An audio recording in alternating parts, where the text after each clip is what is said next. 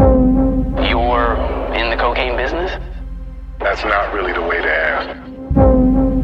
That you are a major mover of cocaine? There's really only like five major guys, and I'm one of them. And we supply the city, the whole city. That's crazy. Now, does this make you nervous to have that much money around you? Only when you touch it. You know, I'm still a gangster. You would just become a memory.